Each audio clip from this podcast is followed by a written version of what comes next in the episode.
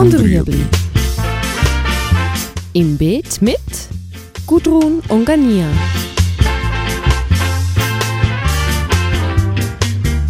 Fragen rund ums urbane Gärtnern auf Balkonien. Heute Treibhäuser. Also es gibt Treibhäusle für den Balkon. Ähm, Man kann das entweder selbst bauen oder man kann das kaufen.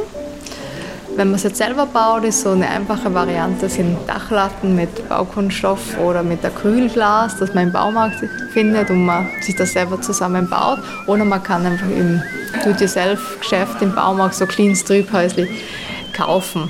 Was sicher im Treibhaus gut ist, ist, dass es halt eine gute Luftfeuchtigkeit hat, was es in der Wohnung halt meistens nicht hat, vor allem im Winter nicht oder im Frühjahr noch nicht so. Was man jetzt nicht erwarten darf, ist, dass es jetzt das Wunderding für alles ist. Ähm, Es ist ja unbeheizt.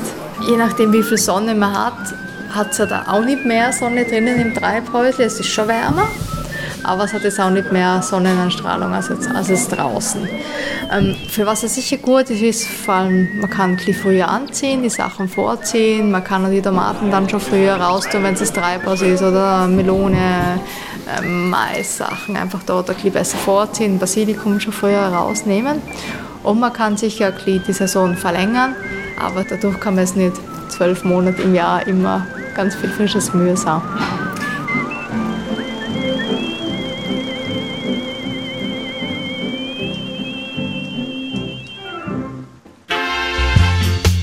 Das war Gut und Rüebli. Haben Sie eine Frage? Schreiben Sie uns auf beet.stadtfilter.ch.